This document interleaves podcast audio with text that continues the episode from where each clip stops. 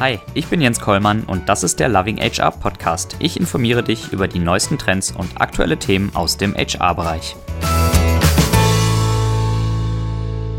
Herzlich willkommen zur neuesten Ausgabe vom Loving HR Podcast. Heute mit Daniel Werner. Hallo Daniel. Hallo Jens, grüß dich. Grüß dich, frisch und ausgeschlafen, direkt aus dem Flieger von Singapur zurück nach Deutschland. Ja, ganz genau. Mehr oder minder gut ausgeschlafen. Äh, ich freue mich absolut auf, auf die Stunde jetzt und bin gespannt, was du mir für Fragen stellst. Super, das bin ich auch. Daniel, du ähm, hast bei einigen namhaften Unternehmen gearbeitet, BMW, Deloitte, ähm, dann auch bei Amazon, hast unter anderem Amazon Fresh in Deutschland mit aufgebaut und hast dich anschließend dann als Berater selbstständig gemacht und ähm, dazu vor ähm, ungefähr einem Jahr Catch Up with the Best gegründet ähm, und in diesem Rahmen auch dein eigenes Leadership-Modell entworfen. Das heißt, äh, du hast eigentlich alles erreicht im Leben, könntest dich zur Ruhe setzen. ähm, sei doch so nett, äh, führ uns so ein bisschen durch deinen Lebenslauf und ähm, ja, erz erzähl uns, wie bist du überhaupt zu dem gekommen, was du heute machst? Mhm. Also alles erreicht, weit gefehlt. Ich glaube, äh, wie jeder andere Gründer ganz am Anfang, aber mit viel Enthusiasmus und Spaß.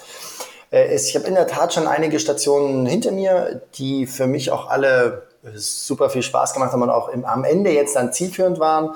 Ich glaube, der große oder der, der rote Faden da drin ist, dass ich mich äh, immer um das Thema Kunde, Markt und ähm, Kundenbedürfnisse und dann ganz schnell auch um das Thema äh, Mitarbeiterentwicklung und wie, wie bringe ich meine Leute eigentlich dahin, wo sie selber wollen, äh, gekümmert oder mhm. interessiert mhm. habe.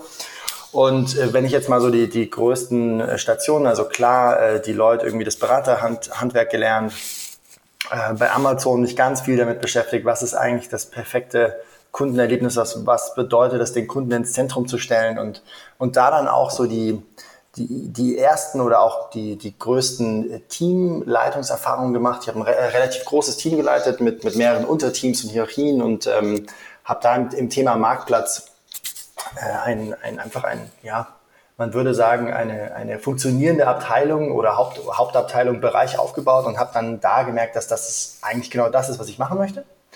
Und mhm. Äh, was das ist, ist dadurch, dass sehr viele junge Leute bei Amazon arbeiten und auch sehr viel Wachstum einfach da ist, müssen und können Leute sehr schnell sehr viel Verantwortung übernehmen. Und das hilft natürlich auch, äh, tolle Projekte zusammenzuschnüren, den Leuten die Chance zu geben, ihre Skills zu entwickeln, ganz viel auszuprobieren. Es gibt eine ganz großartige Fehlerkultur, die es nämlich eigentlich nicht gibt. Das heißt, man kann eigentlich sehr viele Fehler machen und man, äh, die Learnings sind eigentlich viel wichtiger als das tatsächliche Falschmachen, was ich sehr genossen mhm, habe, cool. was natürlich auch sehr enabling ist. Ja, und in diesem Zuge ähm, ging es dann auch zum Thema Amazon Fresh, auch, auch da wieder sehr tief und sehr inhaltlich, aber da dann auch gemerkt, so ja, mir macht am meisten Spaß, Menschen weiterzubringen, zu entwickeln und äh, auf dem Thema People Management bin ich irgendwie hängen geblieben. Und das hat, mhm. das hat mich dann zum Thema Organisationsentwicklung gebracht. Ich habe mich dann sehr tief auf dem Thema Coaching und auch auf dem Thema Organisationsentwicklung, Organisationsberatung ja, getummelt, sag ich mal, mit ganz vielen Menschen gesprochen, ganz viele Trainings gemacht, unter anderem auch in Berkeley gewesen und mir einfach so den the best stuff around sozusagen angeschaut und habe da dann mhm. festgestellt, naja, das ist genau das, was ich machen will. Wie, wie sieht sowas aus? Und dann haben wir die Kunufaktur gegründet. Die Kunufaktur ist eine klassische Organisationsberatung. In einem Satz, wir helfen äh, eigentlich allen Unternehmen, im Moment hauptsächlich größeren Mittelständlern, aus der Offline-Welt in die Online-Welt zu kommen. Und da dann mhm. nicht so sehr jetzt Prozesse IT in der Tiefe, sondern ganz klar, was bedeutet das Geschäftsmodell, wie funktioniert das, wie, was bedeutet das dann in der digitalen Welt, mein, mein Geschäftsmodell auch anzupassen. Und da kommt man dann ganz schnell zum Faktor Mensch, und der Faktor Mensch ist dann eben genau das, was wir machen, nämlich diese, dieses, diese Personalentwicklung und dieses People Development. Ähm, wer kann eigentlich so einen Change treiben im jetzt existierenden Team in so einem Mittelständler? Wer ist da offen? Wer hat die Skills? Ähm, wie ist die Altersstruktur? Welche Skills brauche ich vielleicht noch? Welche kann ich trainieren? Wo kann ich vielleicht noch neue, tolle Talente gewinnen, um das Ganze einfach auch dann umzusetzen und dann auch erfolgreich durchzuführen? Das heißt, mhm ähm, ganz klar orientiert am, am Geschäftsmodell, an, am, am Werttreibern sozusagen und welche Teams dahinter brauche ich. Ja, und äh, das ist das, was wir machen. Und in diesem Zuge ist uns einfach aufgrund unserer Erfahrungen, aber auch den, den neuesten Studien und den neuesten Entwicklungen rausgekommen, dass das Thema Vertrauen extrem wichtig ist. Daraus ist der, der Trust-Centric Leadership Approach entstanden, den wir, glaube ich, heute auch noch ein bisschen tiefer besprechen werden. Mhm, und, genau. und das haben wir jetzt auch erfolgreich schon bei, bei äh, ich glaube, fast zehn Unternehmen vertestet und merken einfach, dass auch in der, in der Gesellschaft und in der sozialen und politischen Welt im Moment Vertrauen ein riesiges Thema ist. Es gibt auch viele Wissenschaftler, die sprechen davon, dass es eine sogenannte Trust Crisis gibt. Ja, und wir hoffen, dass wir zumindest eine Antwort gefunden haben, um das im Thema Personalentwicklung innerhalb von Organisationen mit Mitarbeitern anders und hoffentlich auch erfolgsversprechender anzugehen. Mhm. Jetzt äh, hast du ähm, mir die Überleitung zum äh, Trust-Centric Leadership schon abgenommen. Vielen Dank dafür. Bist auch schon auf die Konufaktur eingegangen. Ähm, Catch Up with the Best bisher noch nicht erwähnt, äh, wobei Catch Up with the Best und der Trust-Centric Leadership, also euer eigenen, äh, euer eigenes Leadership-Modell ja zusammengehören. Was, was macht ihr da erstmal genau? Also wie, wie vermittelt ihr diesen, diesen Ansatz? Genau. Also äh, es gibt natürlich äh, gerade in der, innerhalb der Kundefaktur äh, auch klassisches Training, also äh, aufgeteilt in Face-to-Face-Trainings für mehrere Führungskräfte. Also, dass wir zum Beispiel von einer Firma die Country MDs managen und, und trainieren, aber es gibt es auch im 1 und 1 Coaching. Und was wir festgestellt haben, ist, dass wir können uns jetzt jeden Tag, fünf, fünf Tage die Woche hinstellen und Leute eins zu eins trainieren. Wir werden nie den Impact haben, den wir uns eigentlich wünschen und den wir auch sehen oder gesehen haben, der passiert, wenn, wenn man äh, vertrauensbasiert und vertrauenszentriert managt und führt. Und wir wollten mhm. einfach was Größeres schaffen und vor allem was, was mehr skaliert, uns mehr in die Breite treibt. Und nachdem ich eben so ein bisschen aus der digitalen Welt komme, mit meiner Erfahrung bei Amazon, war bei mir ganz klar, ja, wir müssen was finden, was skaliert, was trotzdem die Trainingsqualität hochhält und was den Leuten in einem innovativen Konzept die Möglichkeit gibt, teilzuhaben an den Erfahrungen und an den wirklichen Effekten, die da passieren. Und daraus ist Catch Up with the Best entstanden. Das sind so die zwei Faktoren. Es fehlt noch einer, weil was ich in dem Jahr oder eineinhalb gemerkt habe, als ich diese ganzen Weiterbildungen und Trainings und in den USA war, gemerkt habe, ist, man braucht zwei Faktoren. Extrem viel Geld und extrem viel Zeit, ähm, die, die, nicht, die nicht jeder hat. Und wo wir gesagt haben, hm, das ist ein bisschen, das ist ein bisschen alt, ohne es jetzt zu werten, aber es hat so ein gewisses, ja, es ist ein bisschen verknöchert und wir wollten einfach helfen, da das ein bisschen zu schütteln und ein bisschen aufzubrechen und haben deswegen Catcher with the Best gebaut, was im Endeffekt eine Online-Leadership-Plattform ist. Nicht im, im, klassischen Sinne, sondern eher in, der, in einer innovativen Art und Weise. Und zwar nicht nur, wie es gefilmt ist. Also wir haben versucht, es auch sehr hochwertig zu produzieren, sondern auch in der Art und Weise, wie es rübergebracht wird. Und wir haben fünf erfahrene Führungskräfte aus allen Bereichen, aus allen Erfahrungsschätzen und auch ähm, aus vielen Industrien zusammengeworfen und haben aktuelle Führungsparadigmen als auch Führungsprobleme diskutieren lassen. Und der spannende Effekt, den wir da festgestellt haben, ist, dass die, die Menschen, diese Führungskräfte, die diskutiert haben, einfach ihre, ihre, ihre wahren Erlebnisse und Erfahrungen direkt preisgegeben haben. Und diesen Effekt, da dabei zu sein und von diesen Führungskräften diese, diese Real-Life-Examples zu bekommen, ist ein ganz besonderer, der dem jeweiligen äh, ja, anschauen oder der, der das anschaut, das Gefühl gibt, naja, ich sitze eigentlich mit am Tisch, weil ich kriege genau das, was ich auch bekommen würde, wenn ich mich mit ihm eins und eins unterhalten würde. Wie so eine Art Experten-Input. Und daher mhm. ist auch der Name entstanden. Wir wollten, Catcher with the Best heißt für uns, dass wir die Möglichkeit geben wollen, für alle, die dies lernen wollen, mit den Besten auf oder zu den Besten aufzuholen. Und daher kommt dieser Name Catcher with the Best.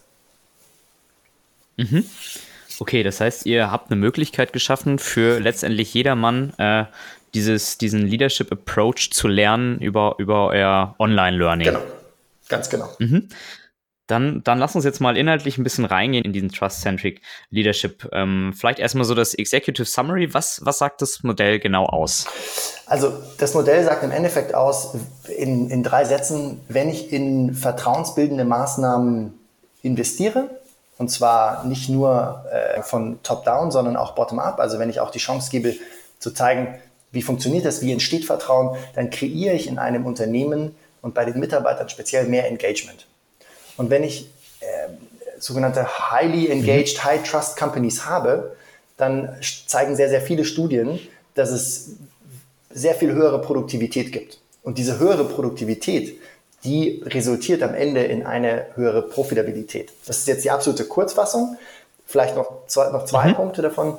Wenn ich in so einer Kultur dann lebe und die Mitarbeiter, die in ihrem persönlichen als, äh, als auch geschäftlichen Netzwerk davon erzählen, in was für einer Kultur sie arbeiten, hat das natürlich auch den Effekt, dass die ähm, besseres Talent anziehen. Warum? In der heutigen Zeit, die richtig guten Talente, die können sich es eigentlich aussuchen. Und wenn die da von jemand hören, hey, der ist da schon seit sieben Jahren, weil das ist so eine tolle Kultur und das wird so extrem gut aufgebaut und jeder hat irgendwie diese Chance, dieses Vertrauen auch für sich zu nutzen, in starken wie in schwachen Zeiten, ja, äh, zieht das die Talente an, die man eigentlich haben will nämlich die, die so gut sind, dass sie es von vier, fünf Arbeitgebern aussuchen könnten und damit, damit einfach mhm. diese Qualität mitbringen. Und wenn du diese Talente mit dieser neuen oder höheren Qualität bekommst, erhöhst du natürlich auch automatisch diesen, diesen Zyklus, dieses Schwungrad, weil die Produktivität mit diesen Mitarbeitern natürlich steigt. Das ist so in der mhm. absoluten Kurzform ja. sozusagen. Du, du, darfst gleich auch noch ein bisschen mehr dazu erzählen. Ähm, nur um sicher zu gehen, dass ich es auch äh, verstanden habe. Also das ganze ähm, Modell beginnt und äh, fokussiert das Thema Vertrauen. Vertrauen führt dann zu mehr Engagement, was wiederum zu einer höheren Produktivität führt, was wiederum am Ende des Tages zu mehr Profitabilität genau. führt. Ganz genau. Vielleicht, vielleicht ein Punkt noch. Das Spannende daran ist, wenn ich durch so einen Zyklus gehe und ich, krieg, und ich merke als Führungskraft, oh wow, ich bin profitabler als vorher, jetzt mal ganz platt gesagt, dann haben wir die Manager gefragt, okay, und was machst du jetzt mit diesem verfügbaren, nennen wir es mal Cash? Dann haben neun von zehn gesagt, mhm. naja, ist eigentlich ganz klar, ich stelle auf jeden Fall sicher, dass diese Kultur bleibt und wie mache ich das? Ich investiere wieder in vertrauensfördernde Aktivitäten und Maßnahmen. Und dann beginnt das Ganze wie so eine Art Schwungrad sich zu drehen, weil ich dann einen Zyklus habe, der einfach sich selber bereichert. Ja, ähm, du hast ähm, jetzt äh, eingangs auch schon erwähnt, dass es ähm, diverse Studien auch zu diesem Thema äh, Vertrauen gibt. Äh, wenn ich jetzt vielleicht in einem Unternehmen arbeite, wo nach einer etwas anderen Art geführt wird, wo vielleicht auch die, die Unternehmenskultur noch eine etwas andere ist. Und ich äh, möchte irgendwie ähm, ja, die, die Unternehmensleitung davon überzeugen, hey, lass uns das doch mal ausprobieren mit diesem Trust-Centric Leadership. Ähm, das macht auf jeden Fall Sinn. Was sind so vielleicht auch belastbare, harte Zahlen, die ich liefern kann, um äh, zu, zu verdeutlichen, ja, das, das lohnt sich am Ende des Tages für uns auch mhm. finanziell? Also ganz wichtiger Punkt zu dem Ausgangspunkt, wie wir auch drauf gekommen sind. Bei uns war das ja so, hm, der Erfahrungswert zeigt, wenn wir es schaffen, in einem Team Vertrauen zu bauen, oder ich, ich jetzt in dem Fall geschafft habe, ein Vertrauensteam zu bauen, dann haben die einfach besser performt. Und dann habe ich mich erstmal auf die Suche gemacht und geschaut, mhm. wie ist denn eigentlich der aktuelle Vertrauenslevel, ja? Und es gibt spannenderweise, das wusste ich auch nicht, aber es gibt eine ganze Studie darüber, die jedes Jahr durchgeführt wird, der sogenannte Edelmann Trust Barometer. Und das ist eine Studie, mhm. die beruht sich auf 33.000 äh, Respondents, also sehr, sehr groß, ist auch globally. Und die haben mhm. festgestellt, dass weniger als jeder Zweite überhaupt seinem, seiner Führungskraft vertraut oder seinem Unternehmen, in der er gerade arbeitet.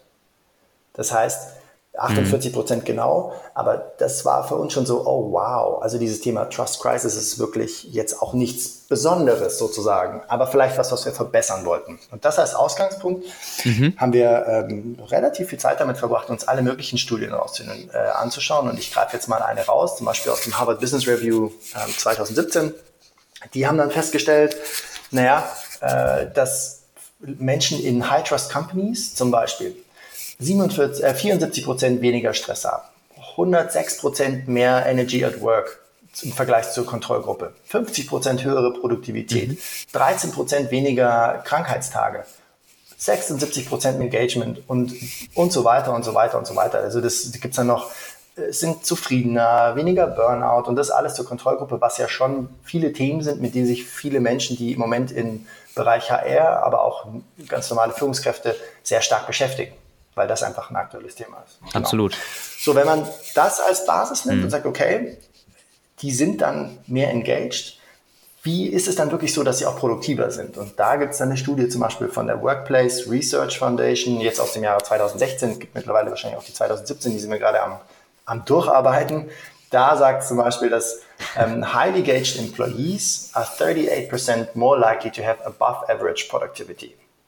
So, das heißt, ich erhöhe die Chance, dass sie produktiver sind. Es wird nicht jeder Einzelne sein, aber die, die Masse und die Regel zeigt, mehr Engagement bedeutet mehr Produktivität. Und dann haben wir uns, und das war ja so der, der, der Knackpunkt, was bedeutet denn Produktivität und übersetze ich das wirklich in Profitability? Und da wiederum sind wir auch sehr schnell äh, fündig geworden. Ich zitiere jetzt mal eine Studie von Gallup, auch aus dem Jahr 2016. Die sagen, äh, Organisationen mit, mit highly engaged Arbeitern oder einer Arbeitnehmerschaft sozusagen outperformen ihre Peers um mhm. satte 147 Prozent in Earnings per Share, was durchaus signifikant ist. Und, und, und da sind wir dann mhm. drauf gekommen, okay, jetzt lasst uns doch mal die Manager fragen, wenn sie so viel Geld machen würden oder mehr Produktivität und Profitability rausnehmen, was passiert dann? Und die haben dann eben gesagt, hey, das würden wir auf jeden Fall wieder in diesen Zyklus stecken. Und daraus ist das Modell entstanden. Mhm.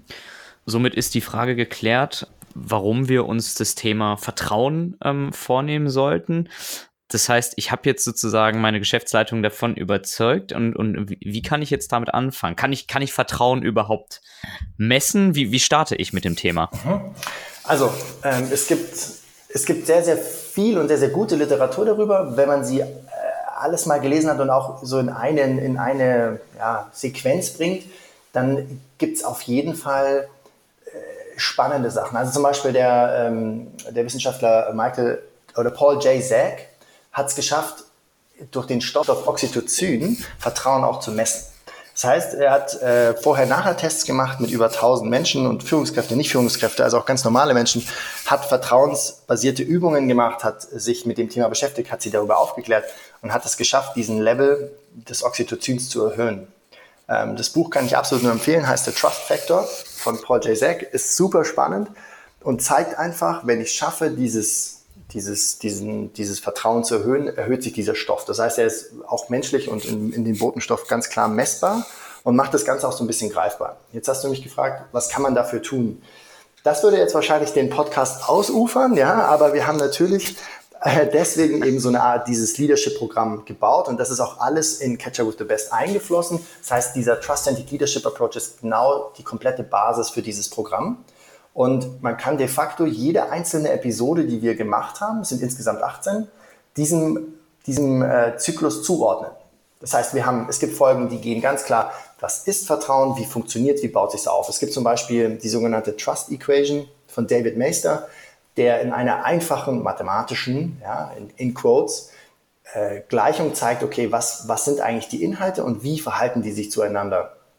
Es gibt also, das ist ein Bruch, sind oben auf dem Zähler sind drei Faktoren. Das nennt sich einmal ähm, die Glaubwürdigkeit, die Verlässlichkeit und so diesen, diesen Intimacy-Faktor, also inwieweit kann ich einen Rapport aufbauen, beziehungsweise mich auf die gleiche Wellenlänge begeben und sozusagen einen persönlichen Connect darstellen. Und das Ganze wird gebrochen durch den Faktor, inwieweit konzentriere ich mich eigentlich nur auf mich selber, bin also sehr, sehr self-oriented oder ich kümmere mich wirklich um die Person, die in dem Moment vor mir steht oder auch Team ersetzbar. So, und das, es gibt verschiedene Konzepte dazu und auch Trainings und Übungen, wo man ganz klar erkennt, oh wow, wenn ich das mache, dann kann ich das nicht nur im beruflichen, sondern auch im privaten sehr, sehr gut nutzen. Und ähm, ja, die, die Episoden sind so angelegt, dass es jetzt nicht gleich verteilt ist, aber dass es definitiv einen großen Faktor auf das Thema, wie entsteht Trust, wie kann ich es nutzen, wie kann ich es äh, entwickeln, das Thema, wie funktioniert eigentlich Engagement und wie kriege ich auch das Thema Productivity und Performance hin. Ja, und dann noch zum Thema, wie erhalte ich und mhm. wie kriege ich eine, eine Vertrauenskultur insgesamt. Mhm. Jetzt sagtest du, ähm, wenn, wir, wenn wir jetzt uns im Detail anschauen, wie ich es schaffe, Vertrauen herzustellen, dann wird das den, den mhm. Podcast sprengen. Hast du aber trotzdem irgendwie ein paar konkrete mhm. Maßnahmen, Handlungsempfehlungen für Führungskräfte, ähm, um Vertrauen bei ihren Mitarbeitern zu schaffen? Mhm. Also äh, der Klassiker, den wahrscheinlich auch jeder äh, Personalentwickler und Trainer kennt, ist dieses das Thema aktive Zuhören. Das ist wahrscheinlich auch jetzt am Ende nichts Neues, ist in seiner äh, Anwendung aber, ich würde mal sagen, etwas zurück zurückgeblieben, ja. Also ich glaube nicht, dass es so viele dann wirklich tun. Das haben wahrscheinlich schon sehr viele gehört, aber sehr wenige wenden es an. Es macht einen, also was heißt das? Es macht einen riesen Unterschied, ob ich jemandem gegenüber sitze und wirklich verstehe, was er sowohl auf der verbalen auch, als auch auf der emotionalen Ebene eigentlich sagt oder spricht. Also ein klassisches Beispiel ist, ein Mitarbeiter kommt zu, seinem, äh, zu seiner Führungskraft und sagt, hey, bei mir ist gestern mein Hund gestorben und äh, das war irgendwie ein Tier, das mich jetzt 15 Jahre begleitet hat und mir geht's echt nicht so gut. Ähm, was sagt er denn dann eigentlich? Er sagt ja schon offen, hm, ich fühle mich nicht so wohl, ich bin, glaube ich, heute nicht so leistungsfähig. Wenn ich dann als Führungskraft sage, ja, hey, lass deine privaten Sachen zu Hause, mich interessiert eigentlich nur das Business, wie sind wir, wie weit stehen wir auf dem Projekt, dann kreiere ich nicht unbedingt Vertrauen bei den Mitarbeitern. Kann sich, glaube ich, auch jeder vorstellen. Mhm. Und, und das sind zwar einfache Dinge, aber das Verständnis zu kreieren, was passiert denn eigentlich, wenn ich in dem Moment als Führungskraft die richtigen Fragen stelle und die richtigen, ähm, ja, das richtige Verständnis und das richtige Aufmerksamkeitslevel auf diese Person richte, was das für einen Langzeiteffekt hat, den unterschätzen sehr, sehr viele. Ja, was wären jetzt konkret an dem Beispiel die richtigen Fragen? Also zum Beispiel würde, würde man äh, auf jeden Fall fragen, okay, ähm, wie fühlst du dich, anstatt ähm, wie geht's dir? Ja, ist auch so ein Klassiker. Ähm, jeder fragt jeden, ja, wie geht's dir denn? Und dann nur so, ja, gut. Aber wenn, wenn du dich, wenn du mal gefragt werden würdest, wie fühlst du dich heute? Dann würdest du sehr viel mehr über deine, deine emotionales, über dein körperliches Gefühl sprechen. Was zum Beispiel eine mhm. ganz Ebene bewegen, eine ganz andere Ebene bewegen würde. Ähm, wenn mhm. wir nochmal zu der Gleichung zurückgehen und der Manager sagt, ja, hey, das interessiert mich gerade nicht, mich interessiert eigentlich nur, wie weit das Projekt ist, dann zeigt er dem Mitarbeiter ja ganz klar, hm, der orientiert sich eigentlich nur an sich selber und will eigentlich nur, dass seine Themen weitergetrieben werden. Da könnte man zum Beispiel sagen, okay, eine Frage wäre, was brauchst du denn heute, damit du dich wohlfühlst oder damit es dir besser geht? Brauchst du eine Pause? Brauchst du vielleicht ein anderes Thema? Willst du früher nach Hause gehen? Was, was gibt es für Themen, die wir tun können, damit es dir heute besser geht? Mhm. Und das hat einen ganz mhm. anderen Effekt, als zu sagen, ja, hey, lass mal deine privaten Sachen zu Hause, wir sind hier im, im Business, weil das funktioniert einfach heutzutage nicht mehr. Es verschwimmt sowieso extrem und äh, ich glaube, oder wir wissen, dass das nicht zielführend ist. Mhm. Aktives Zuhören hätten wir somit abgehakt. Was, was wären weitere Dinge, die ich als Hörer jetzt erstmal mitnehmen könnte aus dem Podcast, ähm, mhm. mit denen ich mich dann intensiver auseinandersetzen könnte, um Vertrauen zu schaffen? Mm, ein Riesenthema ist das Thema Perspektivenwechsel.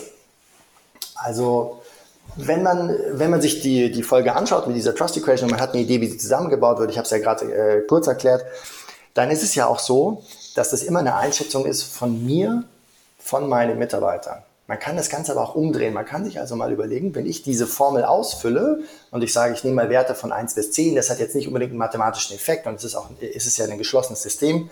Äh, aber 10, sagen wir mal, ist das Beste und 1 ist das Niedrigste und ich würde dafür Werte hinschreiben über diese Faktoren. Dann kommt ein Wert für, mhm. meine, für meine Vertrauensfaktor sozusagen raus. Das ist die eine Seite. Das ist meine Seite als Führungskraft auf den Mitarbeiter. Warum vertraue ich jetzt zum Beispiel demjenigen mehr und demjenigen oder derjenigen weniger? Und mhm. jetzt nehmen wir mal ein klassisches Beispiel. Das funktioniert auch im Privaten sehr gut. Ähm, warum vertraue ich meinem Partner so stark? Naja, ganz klar. Glaubwürdigkeit, riesenhoher Faktor. Verlässlichkeit, riesenhoher Faktor ist mein Partner, die intime, romantische Beziehung ist sowieso ein extrem hoher Intimitätsfaktor. Ich erzähle ihm wahrscheinlich alles. Und geteilt mhm. durch das Thema, inwieweit konzentriere ich mich auf mich, beziehungsweise will ich auch, dass es meinem Partner gut geht. Naja, in einer Partnerschaft, das sagt ja das Wort schon, versucht man natürlich auch immer darauf zu schauen, dass es dem Partner gut geht. So. Mhm. Das heißt, summa summarum wird ein hoher Vertrauensfaktor rauskommen. Deswegen ist es mein Partner. Ne? Macht Sinn. Also mhm. es ist quasi hoffentlich nachvollziehbar. So, wenn ich mir jetzt aber mhm. überlege, ich habe, ich persönlich habe zum Beispiel einen Kumpel, extrem schlauer Mensch, äh, auf der Glaubwürdigkeit extrem hoch. Verlässlichkeit, hm, würde ich ihn jetzt, sagen wir mal, mein Kind vom Kindergarten abholen lassen? Eher nein, weil ich wüsste, dass das mit Sicherheit Minimum 45 Minuten da stehen würde, bis er wirklich kommt. Ja, also Verlässlichkeit ist definitiv nicht der höchste Faktor. Und klar, es ist ein Freund von mir, ein Spitzel. Das heißt, wir sind auf einer Wellenlänge, wir machen den gleichen Sport, alles gut. Und ja, ich weiß auch, dass er sich äh, sehr für mich interessiert, dass es mir auch gut geht. Aber de facto habe mhm. ich einfach ein Thema bei der Verlässlichkeit. So, das heißt, ich verstehe, wenn ich diese, diese Art und Weise zu denken annehme, warum ich manchen Leuten vertraue und manchen nicht. Und das ist jetzt noch, noch wertfrei gesehen. Aber in einem Team kann man das natürlich extrem gut verwenden und sagen, aha, was habe ich eigentlich für Teammitglieder bei mir? Und warum vertraue ich dem einen mehr oder weniger? Und man kann sogenannte Muster erkennen. Also es gibt zum Beispiel Führungskräfte, die extrem auf dem Thema Verlässlichkeit unterwegs sind. Die wollen immer abliefern und immer pünktlich und nie eine Deadline verpassen. Da mhm. kommt es ganz, was wir entdeckt haben in dieser Organisationsentwicklung ist, dass die Teams zusammenbauen, die dann auf dem Faktor Verlässlichkeit eher einen niedrigen Ausschlag haben, weil die Führungskraft da reinspringt und das übernimmt. Im Zuge mhm, okay. bedeut, bedeutet das aber eigentlich, dass ich mich blockiere als Führungskraft, weil ich ja das leisten muss, weil ich keinen habe, der diese Verantwortung übernehmen kann. Und mhm. das sind so Learnings und Aha-Momente, äh, bei den Firmen, mit denen wir arbeiten, die dann sagen, oh wow, das ist ja mal spannend. Das heißt, wir können das dafür nutzen, zu checken, kann ich mein Team vielleicht noch, gibt es da noch Upgrade-Potenzial, wie ich das gerne nenne.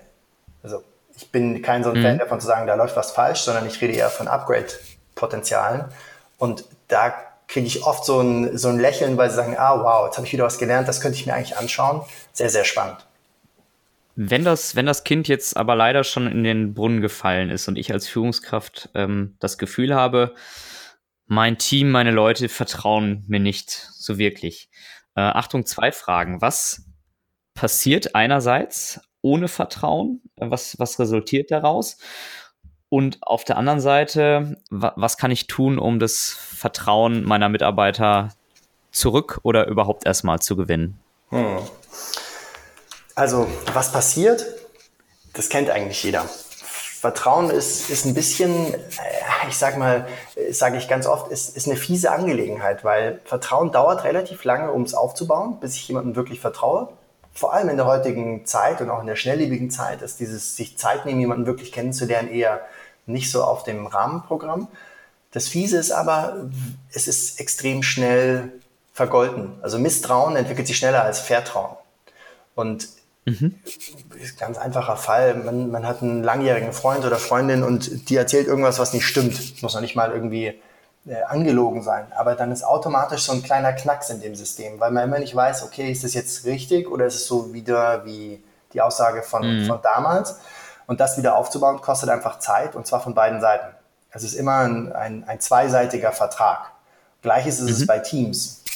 Und oft ist es so, dass Führungskräfte eigentlich noch nie wirklich in Vertrauen investiert haben. Weil, und das ist das Schwierige daran, Vertrauen bedeutet in gewisser Weise auch, als für, das, für die Führungskraft Risiken einzugehen.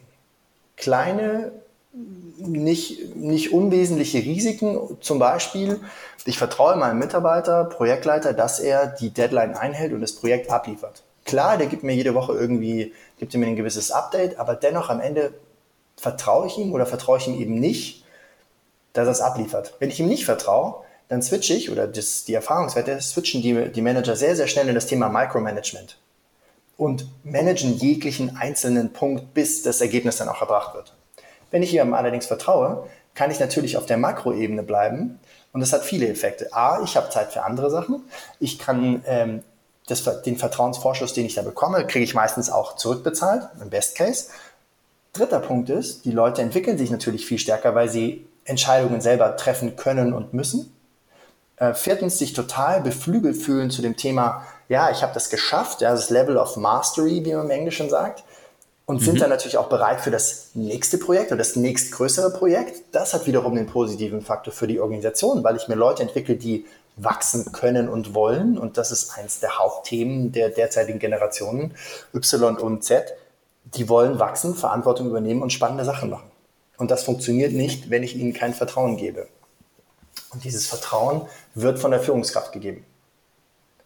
Mhm. Und wenn ich das, um jetzt um die Frage zu beantworten, was passiert, wenn ich es nicht habe, dann sind all diese positiven Faktoren nicht so stark vorhanden, wie wenn es da ist. Mhm. Vielleicht noch ein zusätzlicher Punkt. Vertrauen ist eigentlich auch gleich Geschwindigkeit. Ich sage mal ein einfaches Beispiel. Ähm, dein Chef läuft durch, durch den Gang und ruft dir zu, ähm, Daniel schreibt noch ganz schnell die E-Mail, wir müssen bis in 20 Minuten für den Pitch das letzte Angebot abgeben und ähm, wir schreiben jetzt einfach die Zahl hin, völlig egal. Äh, schreib einfach, ich brauche die E-Mail.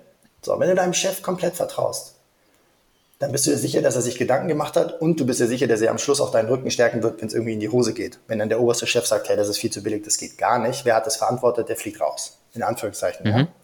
Wenn du ihm mhm. nicht vertraust, dann ist es meistens so, dass der Chef vorbeilaufen würde und du würdest sagen, ah, ich habe aber noch drei Fragen, der hat aber keine Zeit, sie zu beantworten. Und du wirst hm. die E-Mail nicht schreiben und wenn er dann zurückkommt, ja, hast du nicht die E-Mail geschrieben? So, nee, sorry, ich hatte noch drei Fragen, das konnte ich so nicht wegschicken. Das heißt, die Organisation wird langsam. Und Langsamkeit in der heutigen Zeit schwierig. Hm. So, dann hast du mich gefragt, was tun? Ne? Genau. Ähm, was tun ist, erstmal, es muss ein Verständnis geben, man muss, also wie Vertrauen funktioniert. Ich sage mal, Vertrauen ist das Schmieröl einer Organisation. Es macht alles schneller, gleitender und effizienter. Damit auch produktiver. Ne? Dann sind wir wieder in diesem, diesem Schwungrad äh, mhm. mit Metapher. Und, und dieses Schmieröl, das muss erst produziert werden. Und dafür braucht es Verständnis. Weil alles, was ich nicht verstehe, dafür habe ich erstmal pauschal Angst beziehungsweise Veränderungswiderwillen. so, und äh, das gilt es aufzubauen, dieses Verständnis. Und zwar nicht nur auf der Top-Riege, sondern auch auf allen Riegen darunter. Deswegen sagen wir auch, dass Catcher with the Best und der Trust-Centric Leadership Approach in gewisser Weise auch ein Kulturtool ist. Mhm. Weil wir bauen eine vertrauensbasierte Kultur und da, zur Kultur gehört nicht nur die Führungsriege, sondern alle, die an einem Firmenerfolg teilhaben und mit investieren. Mhm. Das wäre das Erste. Und äh, zum Zweiten musste man sich überlegen, okay, sind es einzelne Punkte? Ist es ein Grundthema? Ähm, was gibt es denn für, für Führungsrichtlinien oder äh, Guiding Principles sozusagen? Was, was ist denn eigentlich unser Kernwert? Wie ist unsere Wertehierarchie als Unternehmen? Dann würde ich das anschauen und auch entwickeln lassen mit den Mitarbeitern, um dann zu schauen, okay, was ist denn die richtige Richtung, um da möglichst schnell, aber auch tief das Verständnis dafür zu kreieren und dann auch erste Erfolge zu zeigen, um dann diesen, ja, das Feuer zu entfachen, dass es in die Richtung geht und dass die Richtung auch zielführend ist für unser Unternehmen.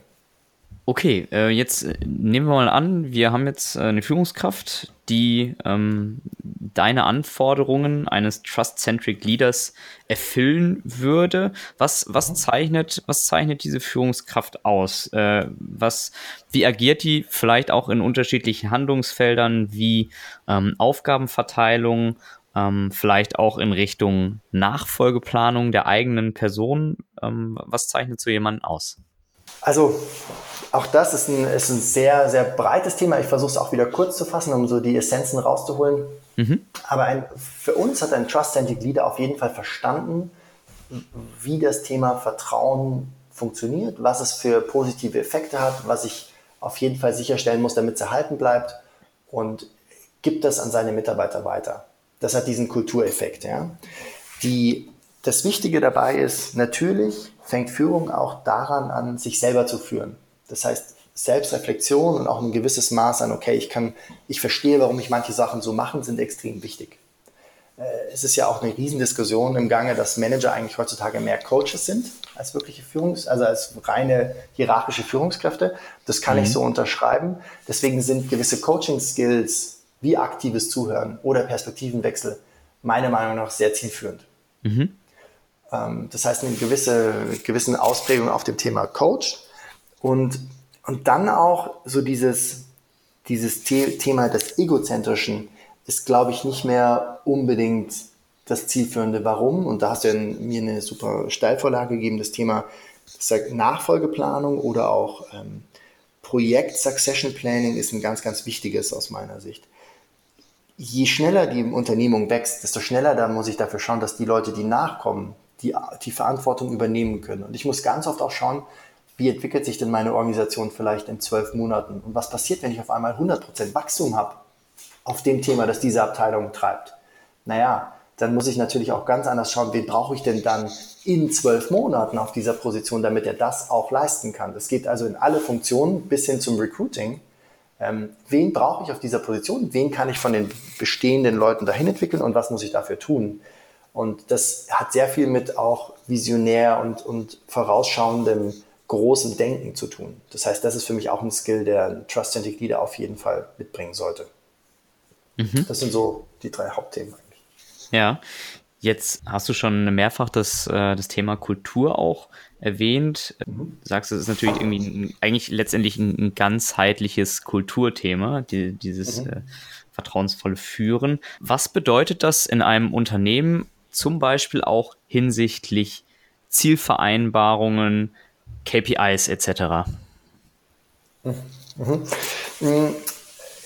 Jetzt muss ich dich nur noch fragen, meinst du, dass man Kultur in KPIs verankern sollte oder sprichst du davon, was hat das für einen Einfluss auf die bestehenden Zielsysteme? Genau, also inwiefern beeinflusst es auch äh, die Instrumente, mit denen ich im Unternehmen arbeite? Wenn ich, wenn sich sowieso jeder vertraut, dass er sein Bestes gibt, brauche ich vielleicht auch überhaupt keine individuellen äh, Zielvereinbarungen mehr. Also das ist, glaube ich, eine, ist, ist, ist, eine, ist eine sehr komplexe Frage, die, die ich wahrscheinlich so auch nicht 100% erschlagend beantworten kann. Ich, ich gebe dir mal meine Erfahrungen mit. Ich glaube, das, das trifft es dann wahrscheinlich am besten, weil da gibt's, mhm. die Diskussion geht da sehr weit auseinander. Mhm. Ich bin der Meinung, es sollte weiterhin ein Zielsystem geben, auch mit individuellen Zielen. Ich glaube, und ich unterscheide da in Input Goals und Output Goals. Und das bedeutet, dass manche Sachen können, können, kann der Mitarbeiter selber treiben. Ja, also nehmen wir mal einen klassischen Vertriebsmitarbeiter, um es jetzt mal einem leichten Beispiel zu erklären. Ich glaube, wenn man Vertriebsmitarbeiter nur Input Goals gibt, also wie viele Kunden treffe ich oder wie viele E-Mails schreibe ich oder so diese ganzen, ich sag mal, etwas älteren Zielvorgaben, mhm. dann kriegt man, glaube ich, nicht den Mitarbeiter, der dann wirklich auch vertraut, dass auf ihn geschaut wird, dass er irgendwie weiterdenken kann und dass er irgendwie wachsen darf und größer werden darf, als er jetzt ist. Wenn man das Ganze in, auch in Output Goals packt, also in Kombination, dann gibt man ihm schon die Chance zu sagen, okay, was muss ich denn eigentlich erreichen, um an dieses Output Goal zu kommen? Weil ich gebe ihm ja nicht einen klaren Weg vor, sondern ich sage ihm nur, wir wollen jetzt von mir aus ähm, der äh, Industry Segment Leader in XY werden. Ja? Also ein, ein vageres, klares Ziel, schon smart, aber vielleicht in etwas größer denken, wo die Struktur nicht 100% klar ist. Und mhm. aus meiner Sicht und aus der Erfahrung, die wir gemacht haben, was auch sehr, sehr spannend und was eigentlich zu kurz kommt, neben diesen klassischen Input- und Output-Goals, ist auch das Thema, gibt es denn, und das, das machen wir in dem Bogen, gibt es denn auch Ziele, die ich einer Führungskraft mitgeben kann, die sozusagen einzahlen auf das Konto der Organisation in Form von, wie sie sich entwickelt?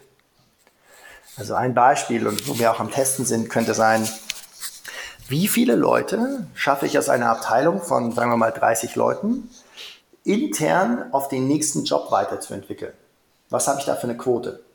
Weil was passiert denn heutzutage? Wenn ich schon eine Führungskraft habe, die extrem gute Leute ausbildet und schafft, gute Talente reinzubringen und sie dann auszubilden, zumeist ist es so, dass die sie nicht mehr hergeben wollen. Ja. Genau. Spannend wäre aber jetzt zu sagen, wenn man jetzt einen Trust-Centric Leader, und das zählt bei uns auch dazu, das war dieses Visionärsthema, zu sagen, okay, ich gebe ihm ein Ziel oder einen Impuls und sage, pass mal auf, Ziel wäre es, 10% deiner Leute auf den nächsten Job außerhalb deiner Abteilung zu entwickeln. Das ist, wäre für mich Erfolg für dich. Das ist eine Perspektive, die viele Führungskräfte noch nicht eingenommen haben bis jetzt. Mhm. Das hat das auch mit dem Thema, orientiere ich mich nur an meinen Zielen oder orientiere ich mich an den Zielen der anderen und erreiche ich das, was ich will. Ich kann euch, ich kann jetzt noch ein, ein, ein spannendes Beispiel erzählen. Gerne. Firma kann ich nicht nennen, Firma kann ich nicht nennen, aber ich kann erzählen, was der Effekt war. Ja. Und zwar wurde das da getestet und der Effekt über zwei, drei Jahre war, dass die ganzen Talente, die reingekommen sind, unbedingt in dieser Abteilung bei diesem Bereichsleiter arbeiten wollen, weil, der, weil die wussten, dass spätestens in zwei Jahren pusht er nicht in die nächste Position, in das nächste Projekt, auf das nächste Thema, weil es ihm ein Anliegen ist und weil es ihm wichtig ist. Das heißt, er hat zwar vorne am Anfang gefühlt nur die Leute abgegeben, aber hinten raus sind die Leute in Scharen gekommen, weil sie wussten, dass sie da ausgebildet werden, weiterkommen und das Gefühl haben, ja, der schaut auf mich und ich kann da den nächsten Schritt machen. Also genau den umgekehrten Effekt. Mhm. Und solche, solche Beispiele und Anekdoten sind natürlich sehr spannend für andere Firmen und Abteilungen, weil sie sagen, ah wow, das, das kann also auch ein Effekt sein. Definitiv. Ähm, gab es in dem Unternehmen auch bereits eine Intens äh, Incentivierung ähm, für, für solche Aktionen oder hast du generell auch ähm, in deiner Arbeit schon Unternehmen kennengelernt, die, ich sag mal, so ein, so ein ja, Trust-Centric Leadership, äh, vertrauensvolles Führen generell incentivieren? Ja, also ja und nein. Ähm, ich habe noch kein Unternehmen gesehen, das einen de facto einen finanziellen Bonus daran gehängt hat oder geknüpft hat. Ähm, und ja, ich habe ein Unternehmen gesehen, das bevorzugt die Führungskräfte, die auf dieser Dimension sehr, sehr gut waren und die das sozusagen sehentlich Leute entwickelt haben, äh, schneller die Karriereleiter hochgeklettert sind. Mhm. Sehr viel schneller. Und das macht ja auch aus Organisationssicht total Sinn, weil wenn ich dann den, äh, den CEO habe und ich weiß, ich habe einen Hauptabteilungsleiter, der mir Leute entwickelt und, und mein Unternehmen stärker macht, naja, dann will ich den ja auch so weit wie möglich nach oben bringen, damit er das über eine größere Fläche machen kann. Ja. Ja, absolut. Mhm.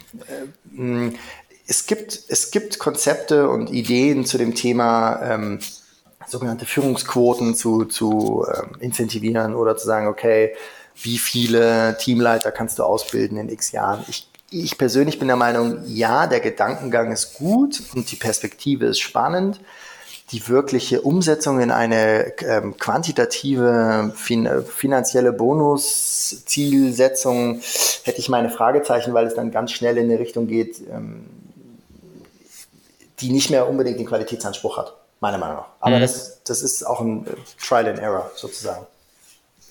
Okay, wenn ich jetzt äh, als Unternehmen sage, äh, Trust-Centric Leadership klingt spannend, ähm, wie könnte ich mich dem Thema nähern, ähm, zum Beispiel auch mit eurer Plattform Catch Up with the Best? Mhm.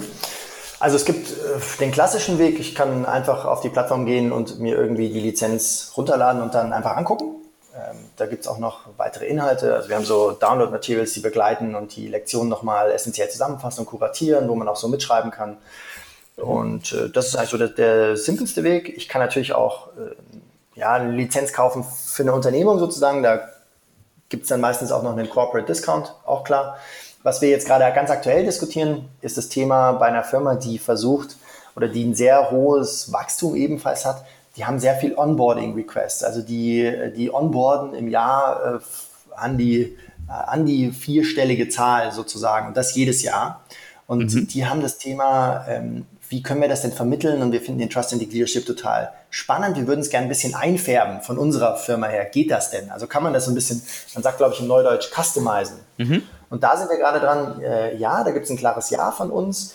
Wir nennen das die sogenannte White Label Solution, wo man einfach auch sagen könnte, okay, es gibt verschiedene Führungskräfte innerhalb eines Unternehmens, die, die sich damit an den Tisch setzen könnten und dann vielleicht auch äh, ähm, interne Themen diskutieren könnten, gemischt mit dem Trust and Leader, äh, Leadership oder auch einzeln und wir das dann für die produzieren, weil wir da einfach jetzt sehr viel Erfahrung gesammelt haben und das gerade eben festgestellt haben, dass es sehr gut funktioniert. Und das können wir uns durchaus vorstellen. Also das wäre auch noch eine Möglichkeit, mit uns zusammenzuarbeiten. Mhm. Okay. Super, Daniel, dann äh, danke ich dir ganz herzlich für den spannenden Input und das vertrauensvolle Gespräch. Höhö. ja, Jens, vielen Dank. Vielen Dank für die Einladung. Hat mich total gefreut. Äh, ist ein sehr, sehr spannendes Gespräch, äh, waren auch äh, sehr ja, tiefe Fragen. Ich hoffe, äh, dass auch das rausgekommen ist, was dann den Hörern auch wirklich zusagt und sie weiterbringt, in diese Richtung zu denken, weil es würde uns auf jeden Fall freuen. Das ist ein Herzensthema für uns. Da gehe ich von aus. Deswegen auch an die Hörer immer gerne Feedback rüberschicken und ähm, genau, wer sich, wer sich näher informieren möchte, einfach Catch Up with the Best äh, online suchen. Daniel, vielen Dank und alles Gute. Danke Jens, alles Gute, bis dann. Bis Tschüss. dann, ciao. Das war's für diese Woche mit dem Loving HR Podcast. Wenn dir der Podcast gefallen hat, freue ich mich sehr über eine 5-Sterne-Bewertung. Ich freue mich aber auch ansonsten über Feedback, Kommentare, Fragen und Anregungen. Gerne eine Mail an jens.kollmann at lovinghr.de. Folge mir gerne auf gängigen Social Media Kanälen wie beispielsweise Facebook, Twitter, LinkedIn und Xing. Schau auf meiner Website vorbei unter lovinghr.de oder abonniere meinen Newsletter und WhatsApp Service. Alle Links sind auch nochmal in den Shownotes hinterlegt. Vielen Dank fürs Zuhören und bis zum nächsten Mal beim Loving HR Podcast.